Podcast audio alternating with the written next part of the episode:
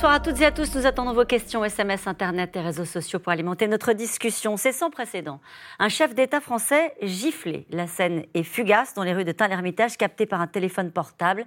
Emmanuel Macron, agressé par un homme lançant un Montjoie-Saint-Denis à balle à Macronie, cri de guerre de groupuscules royalistes d'extrême droite. Deux personnes de 28 ans, inconnues des services de police, ont été arrêtées et placées en garde à vue. Le président, lui, a tenu à reprendre presque l'air de rien euh, son déplacement. Mais la classe politique est sous le choc. Au même moment, dans l'hémicycle, le Premier ministre appelle à un sursaut républicain. Il estime que c'est la démocratie qui est tout simplement visée, alors que quelques heures plus tôt, c'est une vidéo simulant l'exécution d'un mannequin aux couleurs de la France insoumise qui avait donné le ton d'une campagne qui s'annonce brutale, outrancière et inédite. Et maintenant, le président giflé, c'est le titre de cette émission. Avec nous pour en parler ce soir, euh, Raphaël Baquet. D'abord, Yves Tréhard, vous êtes éditorialiste et directeur adjoint à la rédaction du Figaro. Raphaël est à ma droite, vous êtes grand reporter pour euh, le journal Le Monde. Avec nous ce soir également, Jérôme Fourquet.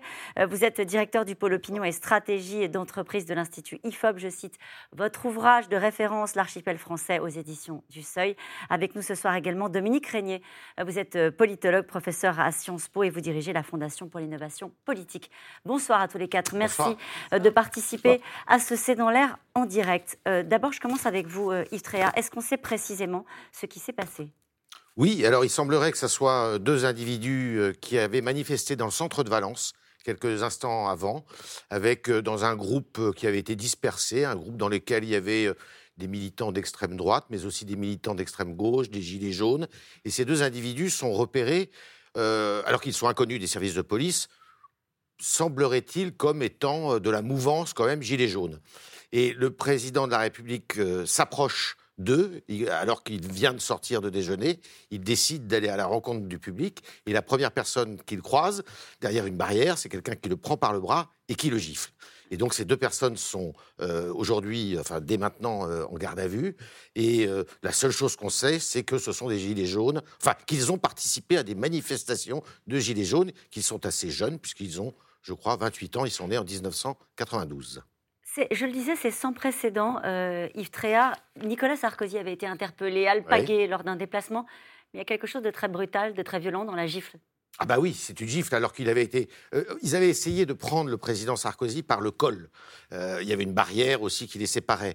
Là, ce qui est terrible, c'est la gifle et le président de la République ne s'y attend pas du tout. Alors c'est extrêmement violent. Il y a eu déjà des tirs qui ont, été qui ont visé des présidents de la République. Je rappellerai quand même le, les, tirs contre la voiture euh, du président de Gaulle euh, au Petit Clamart. C'était en plein conflit contre, pendant la guerre d'Algérie. Je, je, rappellerai aussi la mort du président Paul Doumer en 1932, on l'oublie un peu, mais qui a été tué aussi dans des circonstances assez troubles. Donc il y a toujours eu de la violence en politique, il y a toujours eu une espèce de violence qui s'est manifestée contre des présidents de la République, mais là, ça reflète un contexte qu'on sent extrêmement tendu. Et on va y revenir largement ce soir sur euh, le contexte et le climat de cette campagne présidentielle. Euh, Raphaël Baquet, c'est grave. Euh, le Premier ministre, dans l'hémicycle, a dit c'est la République, au fond, qu'on gifle. C'est à, la démocratie qu'on s'en prend quand on gifle le chef de l'État. Bah oui, on voit bien, c'est le, le, symbole même de la République. Avant de s'en prendre au chef de l'État, on s'en est pris d'ailleurs aux parlementaires, hein, qui sont eux aussi euh, les représentants de la République.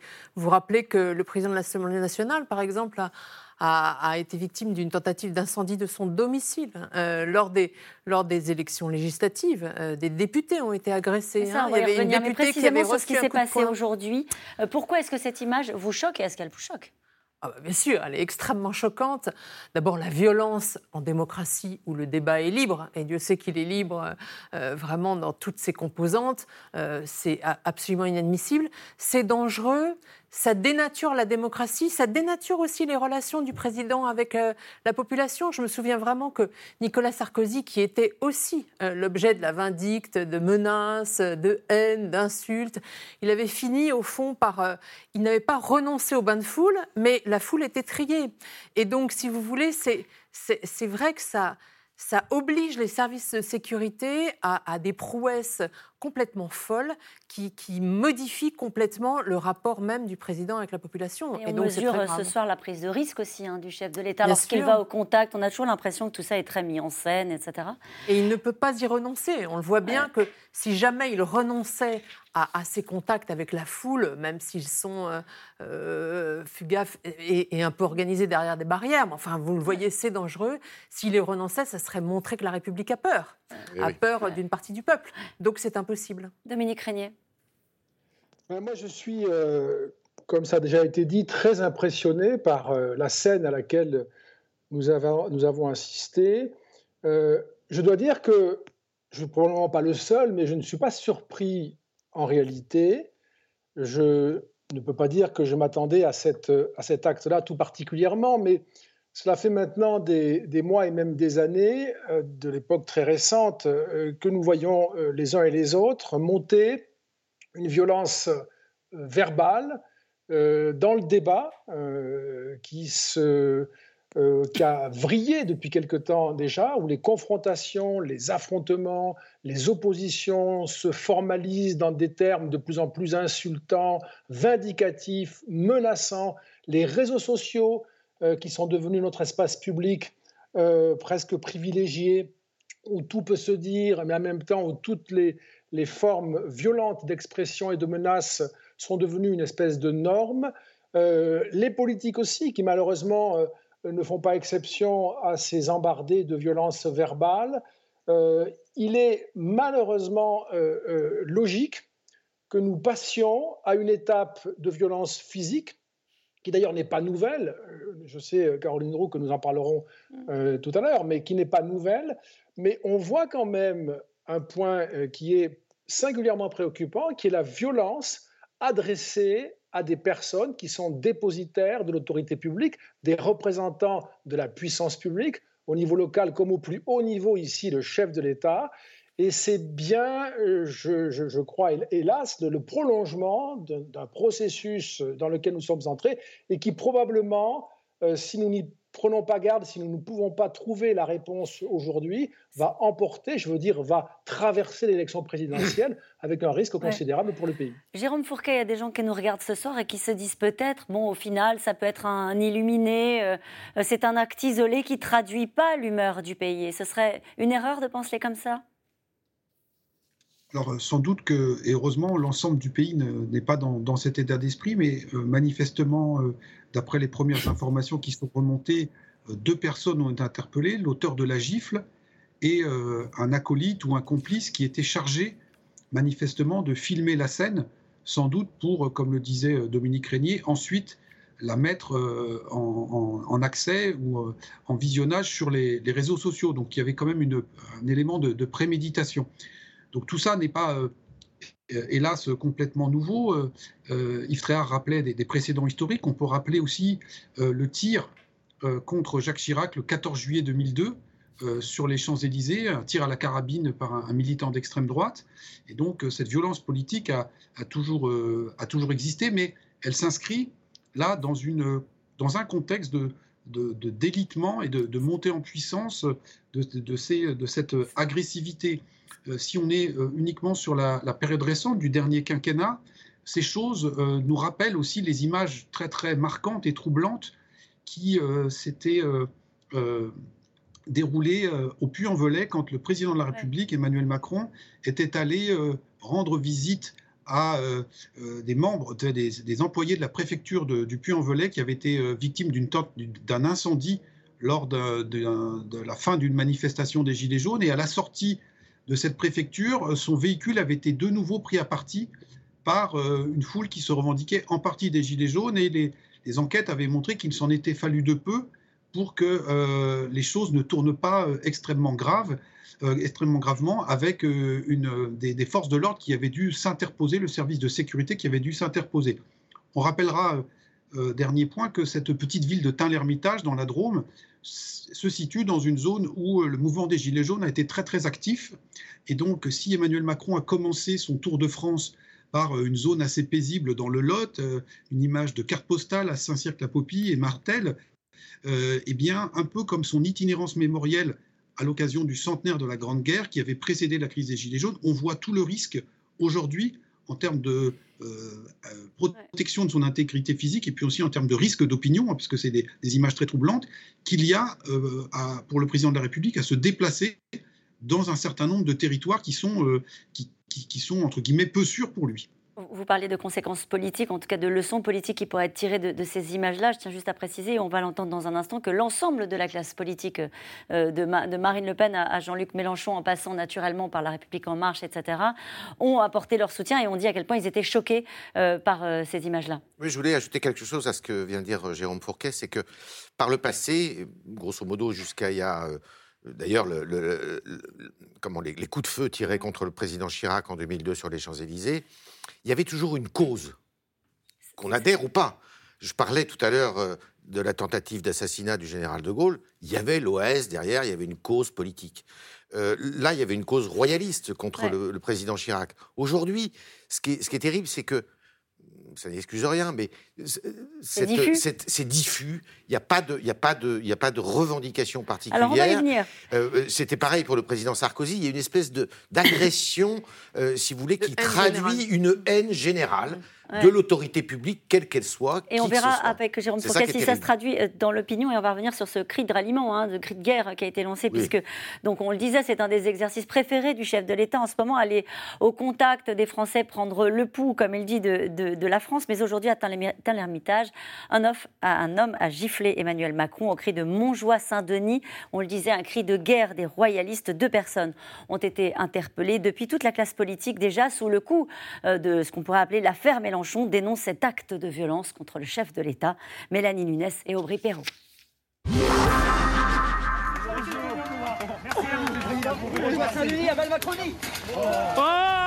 L'image d'un président de la République giflé. La vidéo qui tourne sur les réseaux sociaux a été filmée à la mi-journée. Alors qu'Emmanuel Macron vient saluer la foule, un homme lui saisit le bras avant de lui porter un coup. Le chef de l'État agressé pendant son tour de France des territoires. Il effectuait aujourd'hui sa deuxième étape dans la Drôme, dans ce lycée hôtelier de Tain-l'Hermitage, lieu de l'incident.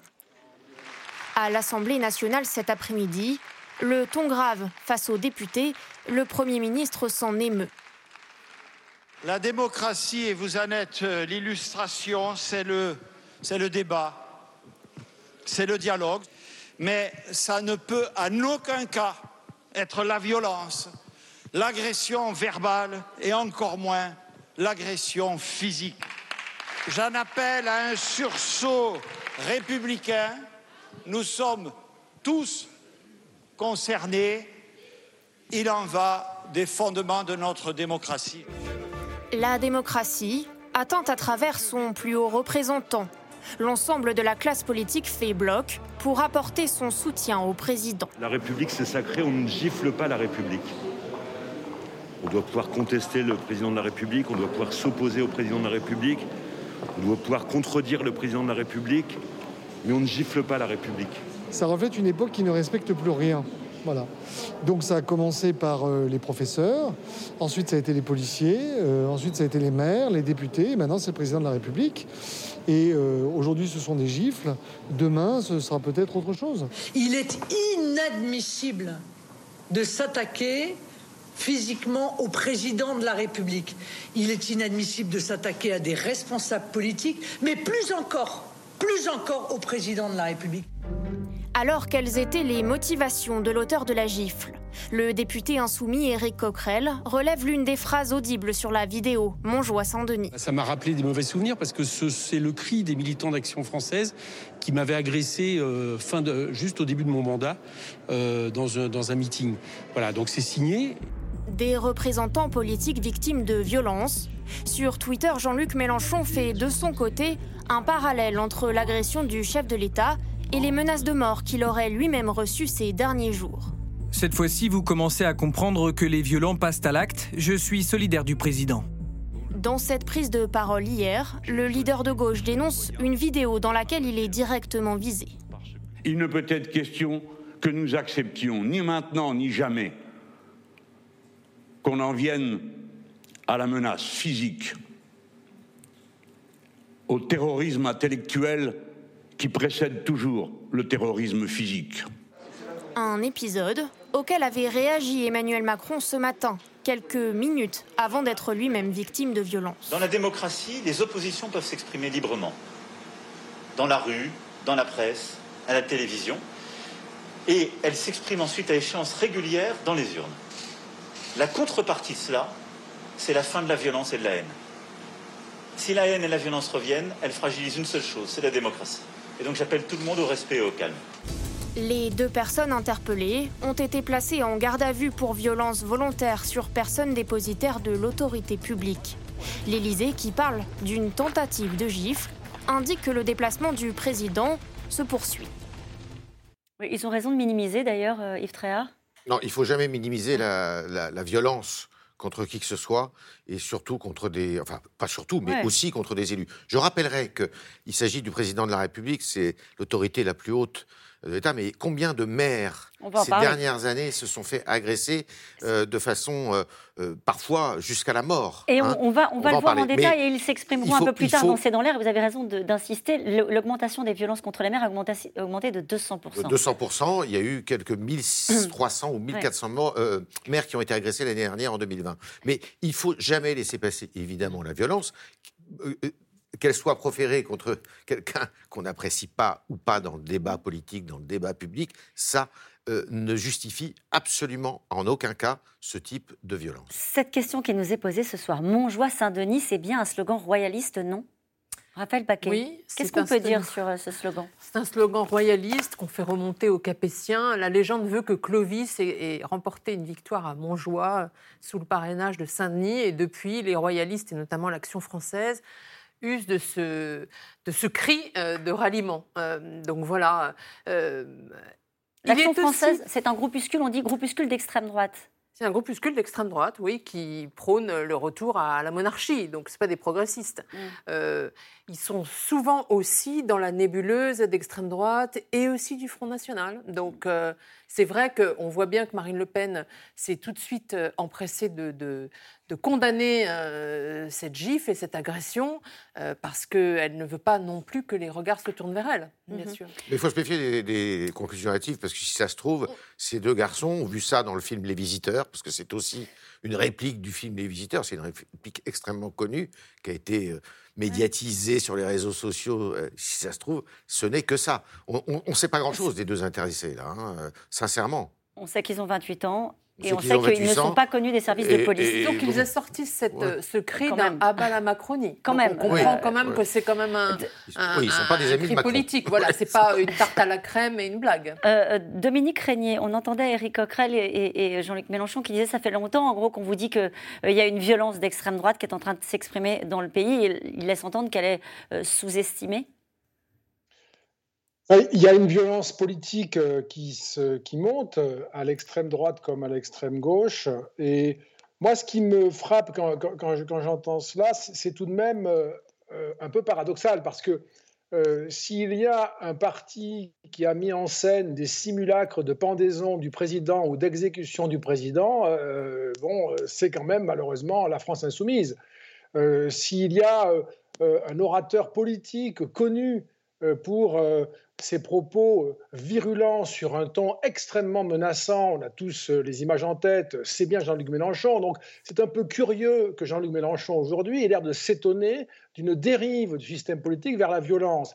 Alors il y a l'extrême droite, en effet, et l'action française relève de l'extrême droite, comme le disait Raphaël Baquet. Il y a euh, une gauche qui est très anti, euh, anti-système et qui peut aller jusqu'à jusqu'à une violence simulée en tout cas, mais à force de simuler, évidemment, euh, on donne des idées aussi bien. Et puis moi, tout à l'heure, j'ai entendu dans votre reportage, Caroline Roux, euh, on disait la démocratie, c'est pas la violence. Et on a raison. Mais ça veut dire aussi que la violence signifie que nous ne sommes plus tout à fait en démocratie. On peut le prendre dans ce sens-là. Et quand on regarde aujourd'hui les raisons pour lesquelles nous avons euh, la possibilité de faire l'hypothèse que nous sortons du régime démocratique tel qu'il a fonctionné jusqu'ici. Nous sommes dans une époque de déconsolidation de la démocratie, de distance vis-à-vis de ses principes, de contestation des principes et des rites, des institutions. On ne respecte plus les élus, on ne respecte plus le président de la République, on ne respecte plus les résultats électoraux. Euh, je rappelle qu'on peut aujourd'hui entendre des contestations de la légitimité d'élus alors qu'ils viennent d'être consacrés par, la souveraineté électorale. Tout ceci, euh, eh bien, euh, ce sont des signes d'une sortie par une forme d'érosion de la culture démocratique. il ne faut pas le perdre de vue nous avons là une situation qui est particulièrement préoccupante. Ce qui est compliqué, euh, Jérôme Fourquet a, essayé euh, d'analyser, c'est est-ce que c'est une minorité agissante euh, qui ne respecte plus l'autorité du chef de l'État, l'autorité des policiers et qui se fait davantage entendre via les réseaux sociaux, ou est-ce que c'est plus généralement une forme de violence, un sentiment haineux qui monte et qui infuse dans l'ensemble de la société? Quand vous sondez les Français, est-ce que vous voyez des indicateurs qui montrent que cette violence là, on la retrouve aussi dans certains jugements, dans certaines attitudes de l'ensemble des Français. Alors je pense que les deux hypothèses sont à, retenir, elles ne, s'excluent pas l'une l'autre, elles se renforcent plutôt. Euh, nous avions eu des, des, éléments en ce sens quand nous avons travaillé euh, à l'occasion de la crise des Gilets jaunes où, euh, on s'en souvient, euh, un seuil de violence avait été franchi dans les, affrontements avec les forces de l'ordre. Il y avait eu beaucoup de casses, beaucoup de blessés de, part et d'autre. Et euh, nous avions sondé à l'IFOP les, Français là-dessus, et nous avions une dizaine de pourcents de personnes interrogées qui nous disaient qu'elles approuvaient ou elles trouvaient un moment légitime dans un tel contexte de parfois avoir à recourir à des formes de violence. Alors vous voyez que c'est 10% ça veut dire 90% qui ne partagent pas cela, mais 10% extrapolés à 50 millions d'adultes, ça fait 5 millions, de, 5 millions de Français, donc un réservoir potentiel euh, qui pourrait, euh, dans certaines circonstances, s'ils sont chauffés à blanc, euh, si les événements s'y prêtent, eh bien, basculer dans cette, forme de, dans cette forme de violence. Et ce qui avait été assez marquant également, c'est que pendant ces mouvements, euh, une seule minorité passait à l'acte, mais il y avait toute une partie de ces manifestants qui euh, regardaient sans rien dire, voire approuvaient ou euh, gênaient l'intervention des, forces de l'ordre, comme si elles étaient en soutien, comme si c'était des sympathisants de ces formes de violence. Dernier élément, on se rappelle aussi des images qui ont beaucoup tourné, prises à l'occasion de la manifestation du 1er mai à Paris, place de la Nation, où euh, une partie euh, du service d'ordre de la CGT a été euh, prise à partie par des manifestants. Alors, la France insoumise et la CGT ont mis ça sur le compte de l'extrême droite. Quand on regarde un petit peu dans le détail, je pense que ce n'est pas de ce côté-là qu'il faut regarder, mais ça dit aussi, ce que disait Dominique Régnier, une, force forme de violence diffuse, non organisée, mais qui euh, s'exprime de manière euh, assez décomplexée parce que toute une série de verrous moraux, psychologiques ou psychiques ont sauté. Peut-être aussi parce que l'ensemble de la classe politique, sans désigner personne, est monté d'un ton. on disait tout à l'heure, la, la, violence verbale précède parfois la violence physique. Mm. On est passé par la violence verbale, mais totalement décomplexée. Bien sûr, il y a deux choses. Bon, je pense qu'il y a toujours eu un débat politique extrêmement violent en France il faut quand même, pour ceux qui nous écoutent, quand, on se, réfère, quand on se réfère au, débat à l'Assemblée nationale, enfin à la Chambre des députés, au début de la Troisième République, sincèrement, c'est beaucoup plus violent qu'aujourd'hui, il faut quand même le dire. Euh, je rappelle encore qu'il y a eu des, des, duels d'ailleurs de députés, notamment Gaston Defer, qui s'est battu en duel euh, pour un, une histoire, une petite histoire, une anecdote, j'allais dire, au début des années 60, enfin dans les années 60. La deuxième chose qu'il faut se dire, c'est que euh, ce qui, est, incroyable, c'est que c'est une violence complètement irraisonnée aujourd'hui. Elle est effectivement aussi dans le débat public, mais euh, ce, qui est, terrible, c'est que cette violence qu'on on voit, elle n'est... Elle est gratuite? Elle est un peu gratuite. Elle est complètement gratuite. Alors on en veut au système. Je, reviens, je rejoins volontiers ce que disait Jérôme Fourquet, mais quand on a vu le mouvement des Gilets jaunes, sincèrement, ça partait dans tous les sens. C'est pas une violence de libération, c'est pas une violence euh, pour installer quelque chose d'autre. La preuve, c'est que les Gilets jaunes n'ont pas réussi à s'organiser pour imposer un ah, modèle, un autre modèle. C'est une violence qui est d'autant plus dangereuse que c'est une violence qui manifeste une peur c'est une violence qui est incontrôlable parce que c'est une violence qui manifeste quelque chose comme de la peur. La mm. peur d'être écrasé, la peur d'être mangé, la, peur d'être laissé sur le bord de la route. Et ça, c'est, me semble-t-il, assez nouveau par rapport à ce qu'on a constaté Dominique par Je, voyais que vous vouliez répondre et intervenir sur ce que disait Yves Tréhard, notamment sur la violence du débat politique. Merci Caroline Roux. Oui, je pense que Yves Tréhard me permettra de, contester euh, aimablement euh, sa, remarque. Euh, la violence rhétorique n'est pas nouvelle. Ce qui est nouveau, c'est sa visibilité. lorsque, au début de la Troisième République ou dans l'entre-deux-guerres, il y avait des combats rhétoriques violents, euh, le, ce que l'on pouvait voir, c'était le récit de ces affrontements à travers la presse qui dominait comme média d'accès du public euh, au combat politique. Maintenant, nous sommes loin euh, de la presse seule, loin de la télévision ou de la radio seule. Les réseaux sociaux font que cette violence, elle est pas simplement racontée, elle est vue, elle est même revue d'une façon quasiment obsessionnelle, vertigineuse, et chacun peut fabriquer sa scène violente à partir d'un smartphone, d'une interpellation dans la rue, de la prise à partie d'un élu, voire d'une scène d'émeute ou euh, d'une manifestation. Donc c'est cette espèce d'invasion euh, de la violence vue, entendue euh, dans nos vies par les réseaux sociaux et le numérique. Oh, je vais pas, on ne peut pas s'en plaindre, enfin, c'est comme ça, nous sommes dans cette société-là, mais qui change complètement la puissance et la dimension de notre rapport à la violence.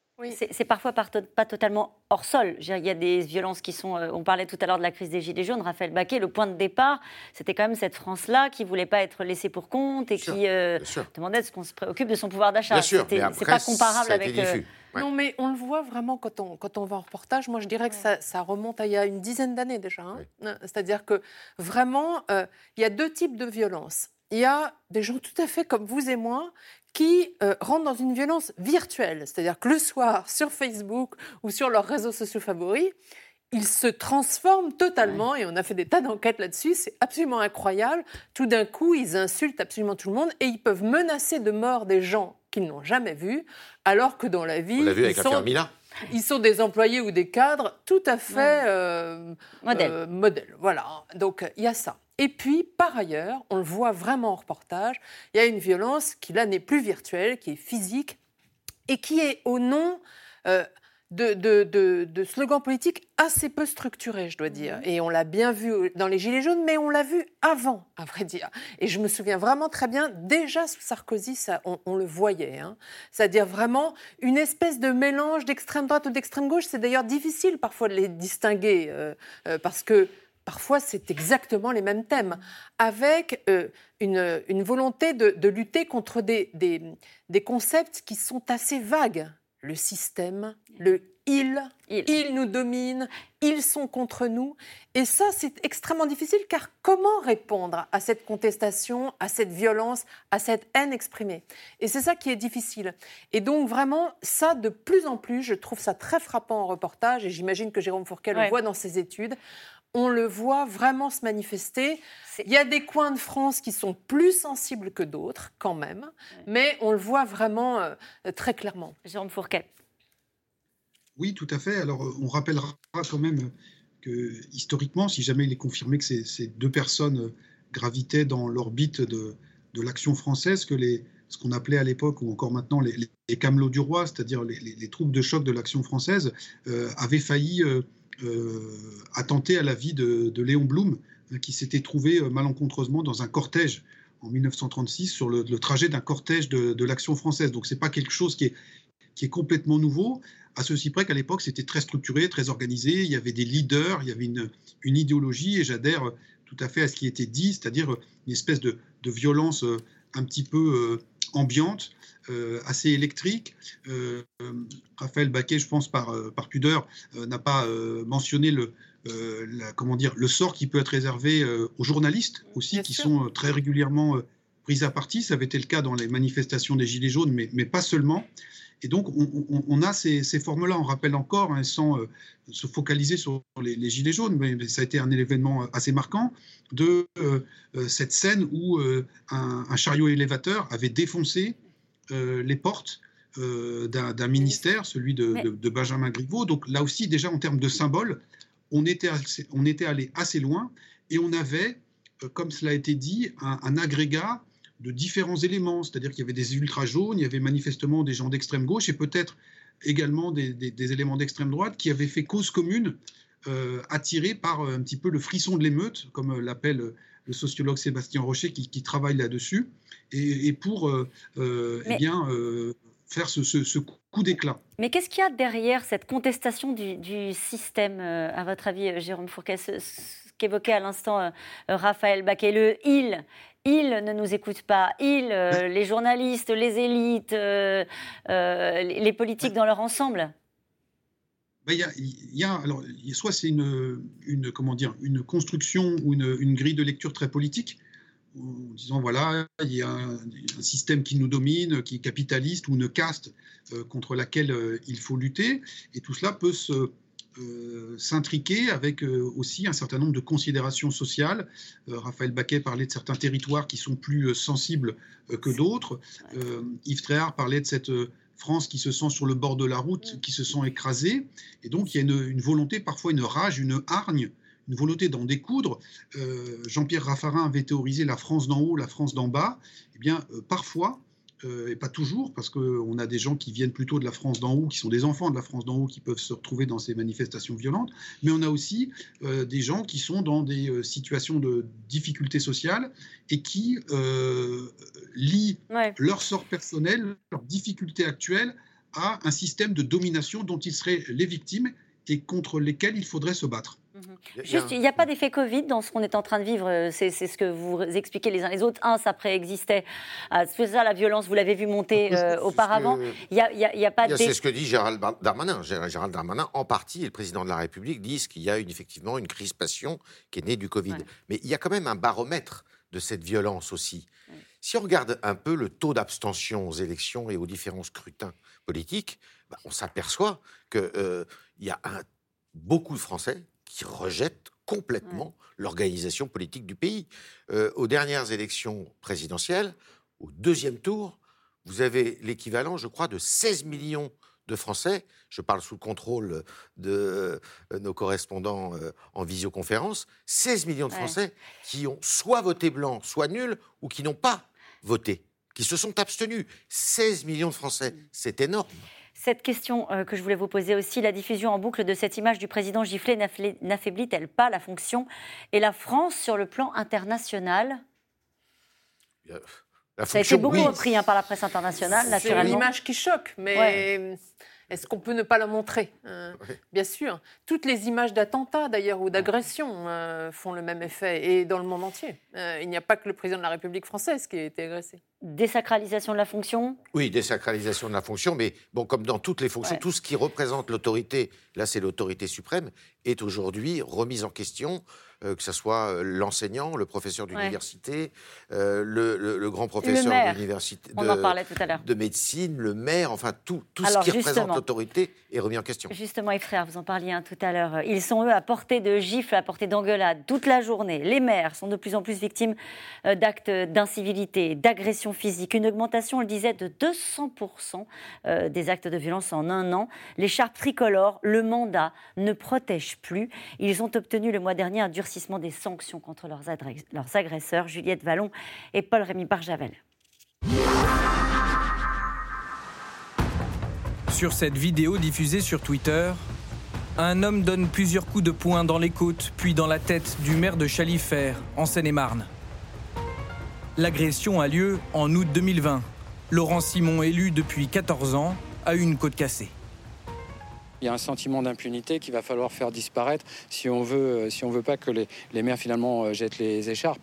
Parce que si, si effectivement chacun peut faire sa loi simplement en menaçant un maire ou simplement en, l'agressant physiquement, alors là il n'y a, plus de limite et c'est la République qui est à, remettre en cause. Hein.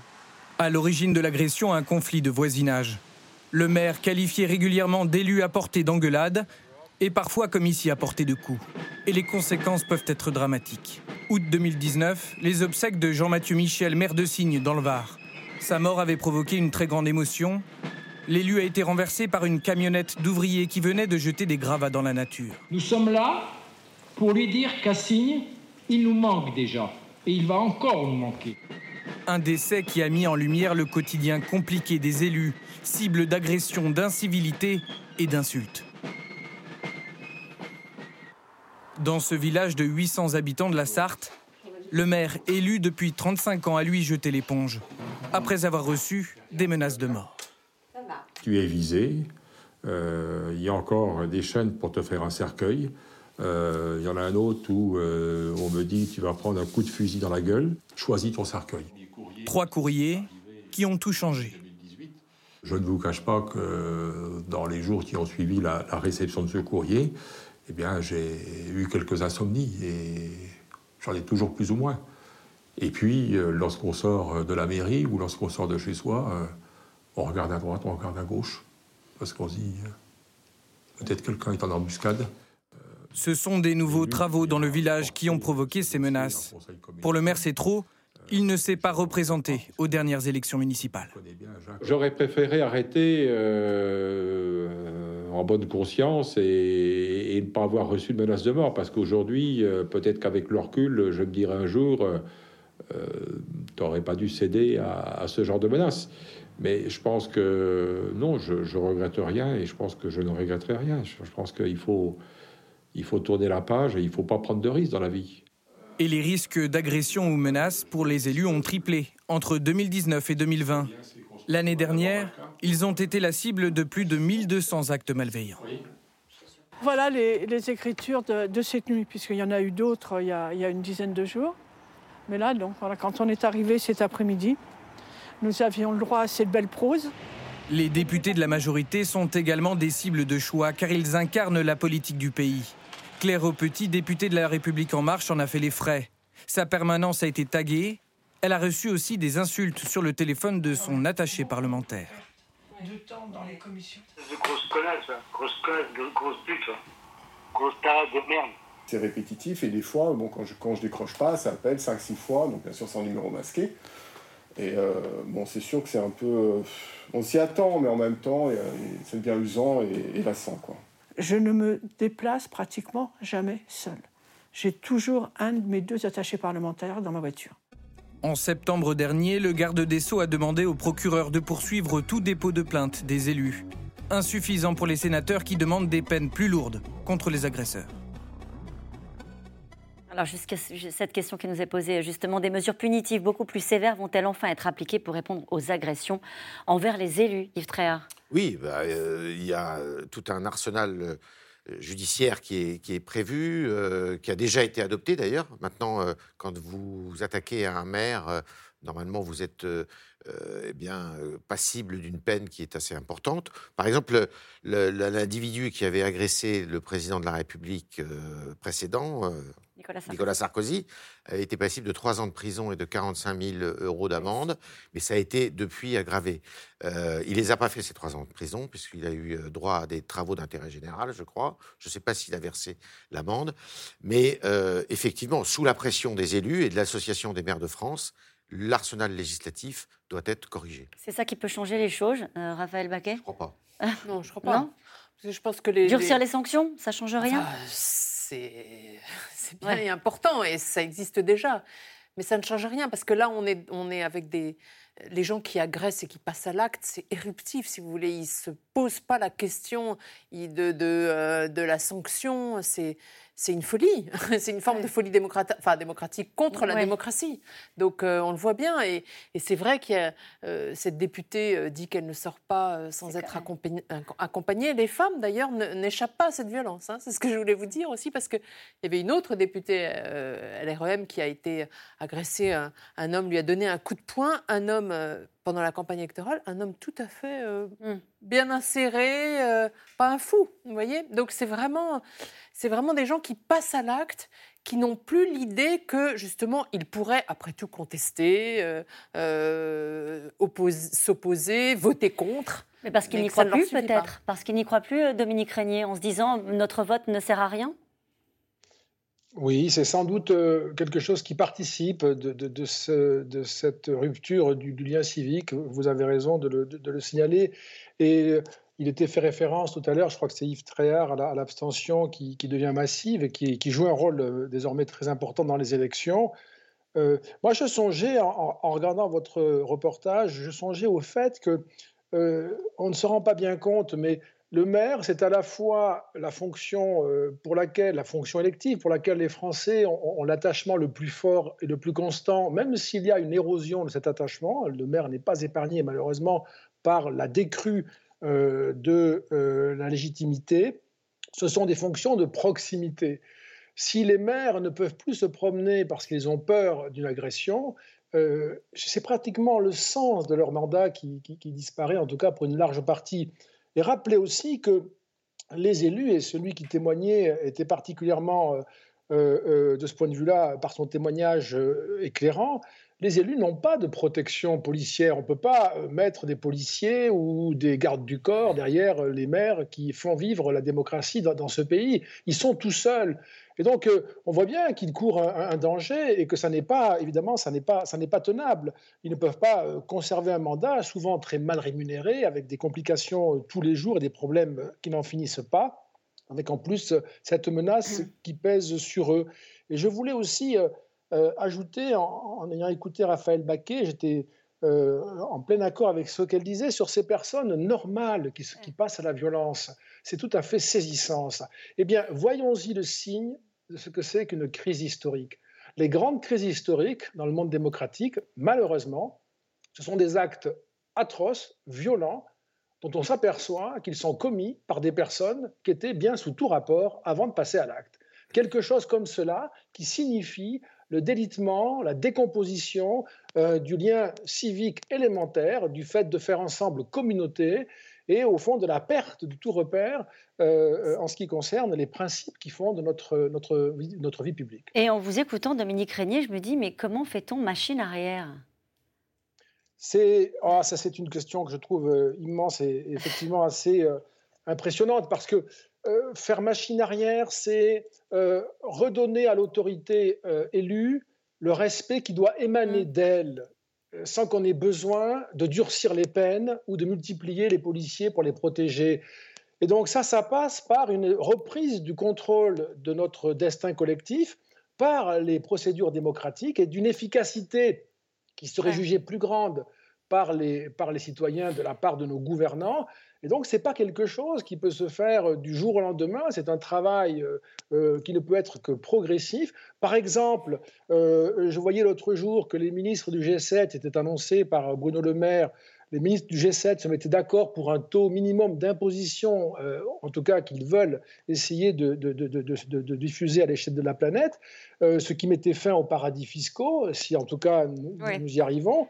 Et je me disais, voilà, quelque chose qui signifie l'utilité du politique, ce pourquoi nous avons des, gouvernants qui sont élus, et multiplier ce type de résultats est de nature à faire baisser cette pression, mais il en faut beaucoup.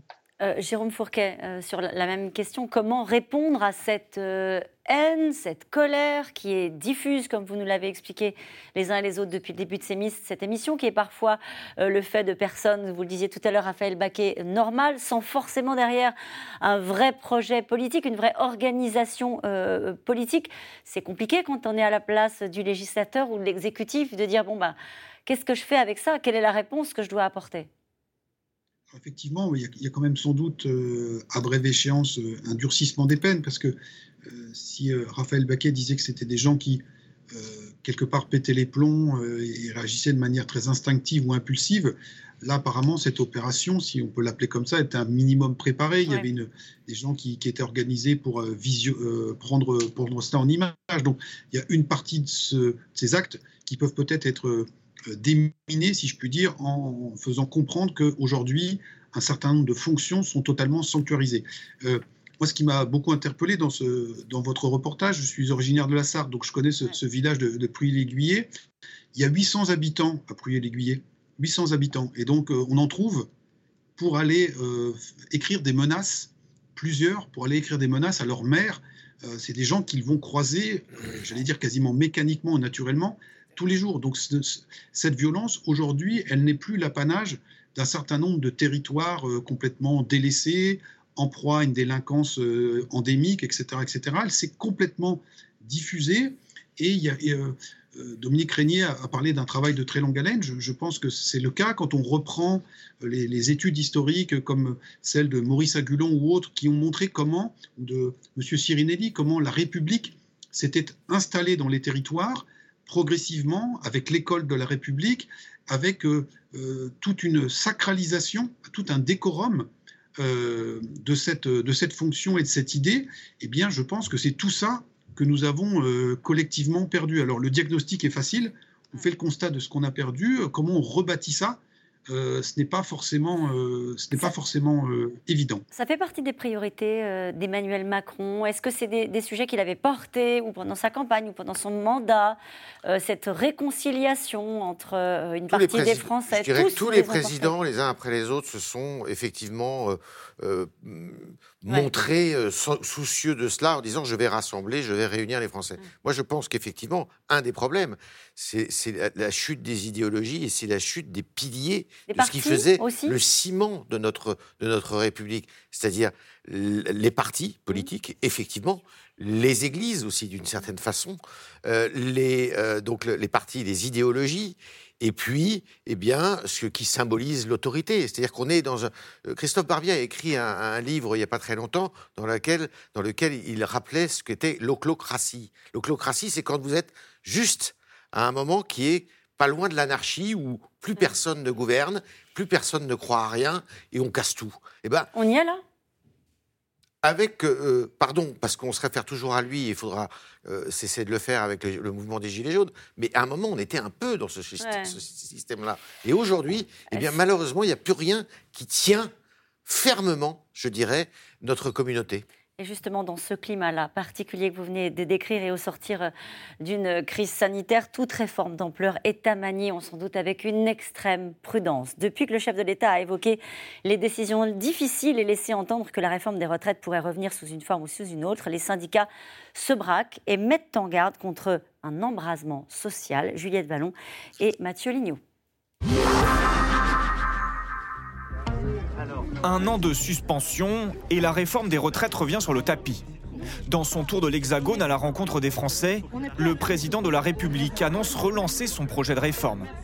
Oubliez l'ancienne formule, il faut repartir de zéro. Je ne pense pas que la réforme qui était initialement envisagée puisse être reprise en l'état. Je vais être franc avec vous. Parce que je pense qu'elle elle était très ambitieuse, extrêmement complexe, euh, euh, et, du coup, elle était porteuse aussi d'inquiétude, il faut bien le, reconnaître, être lucide sur la manière dont le pays l'a vécu. Je pense que le faire maintenant, ce serait ne pas prendre en compte le fait qu'il y a déjà beaucoup de peur et de sujets à, à reprendre. Une nouvelle réforme encore à inventer, alors que sont révélés cette semaine les chiffres du déficit des retraites. Il manque 18 milliards d'euros dans la caisse. C'est finalement moins que les 23 milliards redoutés par les projections. Pourtant, le déficit s'est creusé. En cause, la baisse de l'activité économique et donc une réduction des cotisations dues au Covid-19. Au gouvernement, certains poussent pour aller vite. En fer de lance, le ministre de l'économie et des finances. Oui, c'est une priorité. Et c'est une priorité parce qu'il en va de l'avenir de la nation.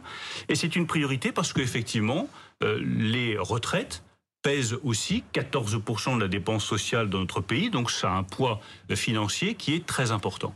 Sous quelle forme faut-il le faire? Dans quel calendrier? Quel calendrier? C'est la vraie question. au président de la République et à lui seul de le définir. Il est bon que cette réforme ne tarde pas trop. Le sujet est sensible.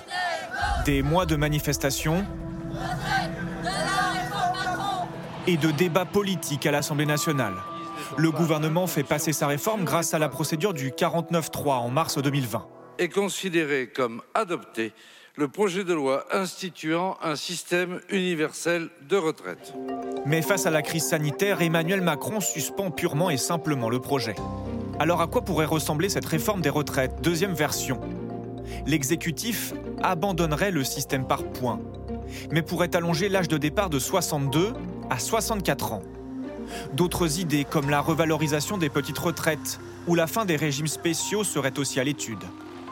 La CFDT n'est pas opposée au principe d'une réforme, mais pour Laurent Berger, ce n'est pas le bon timing. Moi, je crois encore, mais je ne crois pas que ce soit possible pour deux raisons. D'abord, d'ici la fin du quinquennat, il n'est pas possible de faire une réforme qualitative parce qu'on joue sur trop de leviers, trop de curseurs. C'est compliqué. Deuxièmement, on sait tous que ce sujet-là est un sujet extrêmement conflictuel. Et est-ce qu'on a envie, dans cette fin dans, ce moment de reprise, mais aussi dans cette fin de, quinquennat, est-ce qu'on a envie d'avoir une période de conflictualité une nouvelle fois? Du côté de la CGT ou de Force ouvrière, on est opposé à la réforme. Les syndicats seraient même prêts à retourner manifester, comme lors des mobilisations il y a plus d'un an. veulent nous faire travailler plus longtemps. Donc il faut rester mobilisé. En tout cas, ce serait une erreur de la part du président de la République de remettre ça sur la table. La réalité, c'est qu'il y a d'autres problématiques plus urgentes, les questions d'emploi, les questions de salaire, la question de la jeunesse. Vous voyez, ça, il faudrait s'en occuper rapidement. Dans cette nouvelle réforme des retraites, le gouvernement pourrait trouver un allié inattendu chez les républicains. Certains députés plaident pour des mesures dites paramétriques, comme Éric Woerth. Je milite pour qu'on aille assez vite à 64 ans et plus tard à 65 ans. En parallèle, il faut mettre fin aux régimes spéciaux pour les nouveaux entrants, redéfinir la pénibilité et faire un effort sur les petites retraites. Selon un récent sondage, 53% des Français souhaiteraient une réforme du système des retraites. Et cette question qui nous est posée ce soir, Raphaël Baquet, pourquoi Emmanuel Macron s'accroche-t-il à ce point à la réforme des retraites avant la fin de son mandat? C'est une bonne question. C'est compliqué parce que effectivement, ne rien faire, ça, ça accrédite l'idée qu'il serait immobile et que finalement tétanisé par les oppositions. C'est aussi un mauvais signal pour l'électorat de droite, qui peut quand même jusqu'ici être tenté de voter pour lui. Donc, euh, et puis bon, par ailleurs, euh, il a la conviction qu'économiquement, il faut la faire, cette réforme. Mais c'est très difficile. Et en même temps, la faire, c'est effectivement le risque d'avoir la France dans la rue. Euh, Jérôme Fourquet, après euh, l'émission qu'on vient de passer ensemble, on se dit, euh, est-ce que tout ça est bien raisonnable? Voilà, alors Emmanuel Macron est coutumier d'une formule qui consiste à dire qu'il faut savoir prendre son risque. là, se lancer dans une réforme des retraites en sortie de Covid, c'est un petit peu quand vous annoncez à quelqu'un qui sort d'une chimiothérapie, qui est en convalescence, qu'il va falloir y retourner parce qu'il y a un autre cancer à soigner. Vous avez cité le, chiffre de cette enquête de l'IFOP qui dit exactement que 53% des Français souhaitent qu'on relance la réforme des retraites. Mais on ne précise pas quelle réforme et quel contenu. Parce que si on écoute M. Martinez, oui, il faut la relancer, il faut la remettre à 60 ans, la retraite.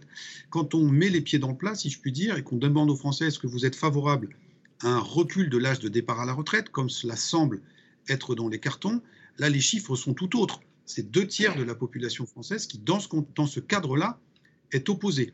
Euh, et on voit bien déjà euh, les arguments qui pourraient être avancés par les opposants à cette réforme.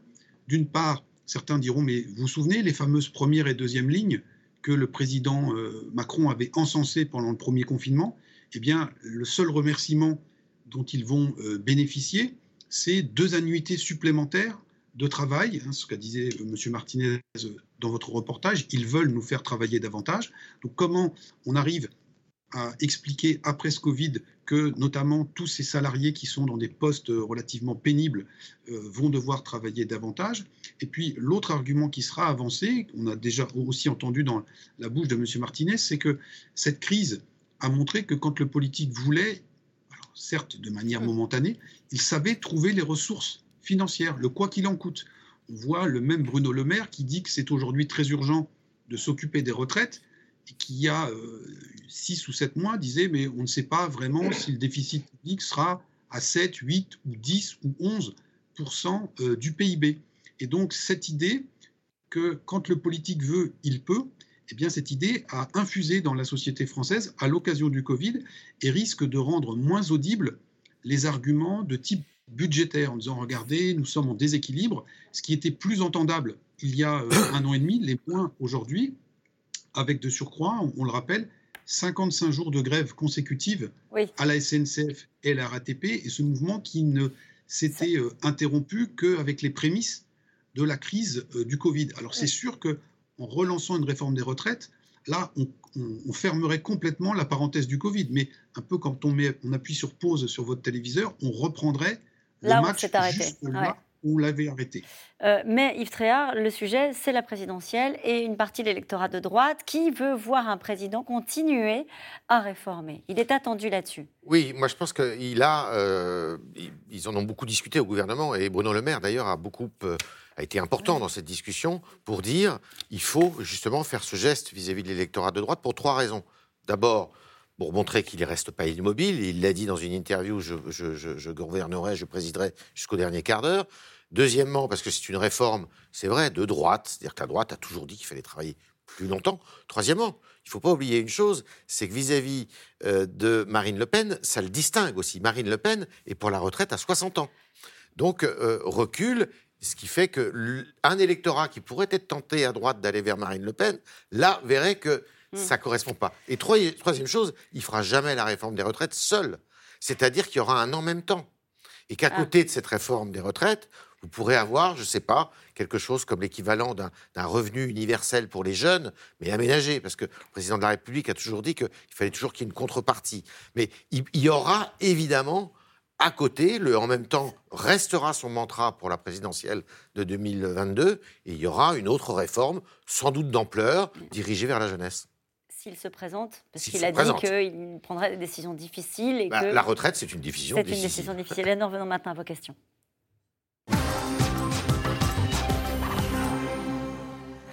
Cette bonne question. C'était une gifle, mais si ça avait été un couteau, que faisait donc le service de sécurité du président? Alors on les voit, hein, Raphaël Baca, ils sont tout de suite derrière le président, ils interviennent, mais ça aurait pu être un couteau. Oui, et c'est très difficile de protéger un président qui prend un bain de foule. Euh, vraiment, euh, euh, on l'a dit, c'est arrivé, il y a eu des précédents, pas de gifles, mais de tentatives d'agression, d'insultes. C'est très difficile, et pourtant, je peux vous dire qu'ils sont sur les dents, hein, les services de sécurité. Euh, mais ils ne peuvent pas. Euh, il y a une barrière, ils ne peuvent pas être du côté de la foule. Ils ne peuvent qu'être derrière et sur les côtés du président. Donc euh, c'est impossible en fait d'empêcher un agresseur déterminé d'agresser ou de tuer le président. Et il on l'avait vu. son risque, disait Jérôme Fourquet, il continue de le prendre, Emmanuel Macron, en allant très régulièrement au contact de la foule. Tous les présidents l'ont fait avant lui. Et, je vous l'ai dit tout à l'heure, Nicolas Sarkozy, qui justement euh, avait fini par euh, euh, écouter ses services de sécurité, au fond, la solution qui avait été choisie, ça avait été de trier. Eh ben, justement, cette question pourquoi les habitants qui accueillent le président lors de ses déplacements ne sont-ils pas triés par les préfets? Ils l'ont été par le passé, peut-être qu'on va y Ils l'ont été par le passé, je vous dis, pour Nicolas Sarkozy, je me souviens très bien que ça se terminait avec des militants euh, des Républicains. Hein, euh. Donc euh, évidemment, ce n'est pas, pas une solution formidable, puisque si vous n'avez que des militants en face de vous, le bain de foule mm. est tout à fait dénaturé. Relancer la réforme des retraites, n'est-ce pas? Relancer le mouvement des Gilets jaunes, Jérôme Fourquet? Alors, pas forcément un mouvement des Gilets jaunes, mais un mouvement social d'ampleur. On voit que cette fois, il n'y aura pas d'alliés, y compris du côté de la CFDT à, attendre pour le, pour le gouvernement. Et encore une fois, euh, il faut bien prendre en, la mesure, euh, et c'est peut-être l'objectif du, de, cette, de, ce Tour de France présidentiel, il faut bien prendre la mesure de l'état de la société française et notamment du monde du travail qui sort psychologiquement et physiquement éreinté de cette période de, confinement. Et donc lui annoncer là, maintenant ou à la rentrée, euh, cette réforme des retraites qui prendrait la forme de deux annuités supplémentaires, c'est prendre un risque politique euh, colossal, même si, comme le rappelait euh, euh, Yves Tréhard, bien évidemment, c'est un, moyen pour essayer de cornériser la droite et de la mettre en difficulté. Mais il y a une prise de risque qui est énorme. Macron va-t-il continuer son tour de France? Dominique Régnier bah, je, je, suppose que oui, parce que je crois d'ailleurs que c'est ce qu'il a prévu, mais ne, pas le poursuivre, ce, serait donner à cet incident une, dimension que, qu'il n'a pas, pas nécessairement. Donc il, faut continuer ce Tour de France, oui, c'est évident. Si je peux ajouter un mot sur, sur les retraites, parce que euh, ça fait partie du débat de l'ensemble de votre émission, Caroline Roux. Euh, ne pas faire cette réforme, euh, c'est précisément apporter la démonstration que l'élection ne sert à rien et que les gouvernants ne font pas ce qu'il faut faire. L'affaire, c'est la protestation, ne pas la faire, c'est l'exaspération. On en est là. Et donc, euh, euh, une, une, réponse intelligente, quoique risquée, pourrait être de faire cette réforme parce qu'elle est nécessaire, euh, elle est comptablement nécessaire. Je rappelle que ce n'est pas simplement 15% du PIB, mais aussi 44% de la dépense sociale. C'est le premier poste de dépense publique de la France. Ce n'est pas l'investissement, ce n'est pas l'éducation, ce n'est pas la recherche, ce sont les retraites. Ne pas faire cela, c'est renoncer euh, à la, durabilité, à la permanence de notre système de solidarité. Et donc, euh, agir sur cette réforme-là, c'est montrer aux Français que l'on est capable de prendre des décisions difficiles parce qu'on en a reçu le mandat. C'est en, fait ce que je crois plutôt ce qu'attendent euh, les Français plutôt que l'idée de ne pas réformer parce qu'il y a une élection qui vient. Mmh. Euh, et on peut le faire, je terminerai là-dessus, avec un argument qui a été donné par M. Martinez lui-même. C'est vraiment la réforme que l'on doit faire si l'on veut penser à la jeunesse. C'est vraiment ça l'argument. Il l'a donné lui-même, M. Martinez.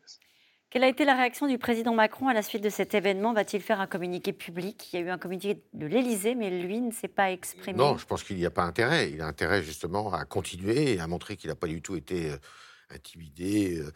Par ça. Je pense qu'il aura un discours plus général sur la violence politique. En plus, on vient de sortir d'une, je ne sais même pas si on en est sorti d'ailleurs, d'une séquence là où en quelques jours il y a eu euh, euh, des propos euh, extrêmement violents dans le débat politique, où il y a eu des scènes sur les réseaux sociaux qui ont mis à mal le personnel politique. Il y a eu cette, cet épisode. Je pense qu'il aura un discours plus global. Il y a intérêt d'ailleurs à se poser en arbitre justement et à rappeler ce que doit être le débat politique, qui est une, un débat de confrontation, mais pas, euh, mais pas d'affrontement physique. Franchement, à quoi ça sert les bains de foule à faire des photos? Ah non. Non, bah, c'est important. Hein, que si, si, un président ne sort pas, s'il est inatteignable, s'il est complètement enfermé dans son palais, hein, ça lui est déjà systématiquement reproché, ça serait bien pire. Ne faut-il pas donner aux Français les moyens de s'exprimer bien plus souvent sur tous les sujets de société, Dominique Régnier? C'est une, une demande qui, que, que l'on rencontre souvent. Euh, on, peut, on peut considérer que c'est une piste.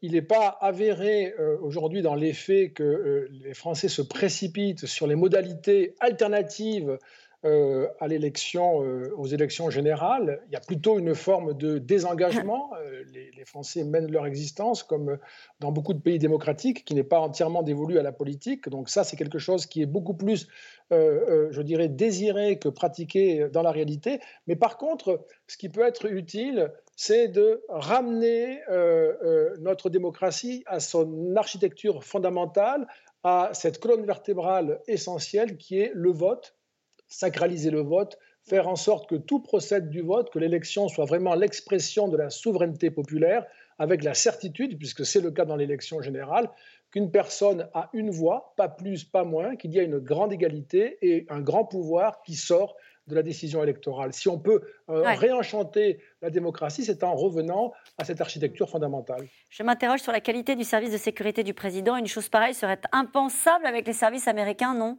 Sylvie qui pose la question à Moselle. On peut peut-être rappeler quand même qu'il y a eu plusieurs présidents américains qui, sont, qui, ont été tués. Euh, donc, de ce point de vue, euh, je crois que personne n'a le bon, euh, le bon système. Je voudrais rajouter quelque chose sur la réforme des institutions.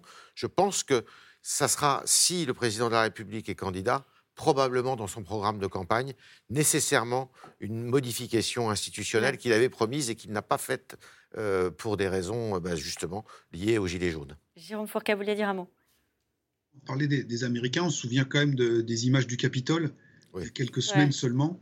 Euh, donc on voit qu'il n'y a, a, pas forcément de, comment dire, de, de modèle euh, en, en, la matière. Juste pour la question précédente, euh, consulter plus souvent les Français, ça, peut être, ça a pu être fait par le passé. Encore faut-il ensuite tenir compte de l'avis qui est donné, notamment en cas d'un référendum. Là, le, la victoire du, non au référendum de 2005 qui était revenue par la fenêtre, ou plus proche de nous, la consultation qui avait été organisée en Loire-Atlantique sur l'aéroport de Notre-Dame-des-Landes. Plus de 50% des habitants de ce département s'étaient déplacés, ils avaient voté en faveur de l'aéroport, et le projet avait été abandonné ou le comité citoyen sur le climat aussi. Je vous hein, signale juste que le, référendum n'empêche pas la violence. On l'a vu en, Grande-Bretagne, hein, au moment du référendum sur le Brexit, une députée a été assassinée. Joe Cox. Donc, euh, donc Cette campagne électorale va-t-elle se dérouler dans un climat de violence record? Bah, record, il ne faut pas le souhaiter. Je ne sais pas ce que c'est qu'un record, mais euh, c'est sûr que le climat n'est pas, est pas serein. Raphaël Baquet? En tout cas, elle démarre déjà dans un climat de violence euh, inhabituel, ça c'est vrai. Merci à vous tous, c'est la fin de cette émission qui sera rediffusée ce soir à 23h55. On se retrouve demain, 17h50 pour un nouveau C'est dans l'air. Je vous rappelle que vous pouvez retrouver C'est dans l'air partout en podcast, c'est gratuit. Vous pouvez revisionner C'est dans l'air sur France.tv en replay. Tout de suite, c'est à vous.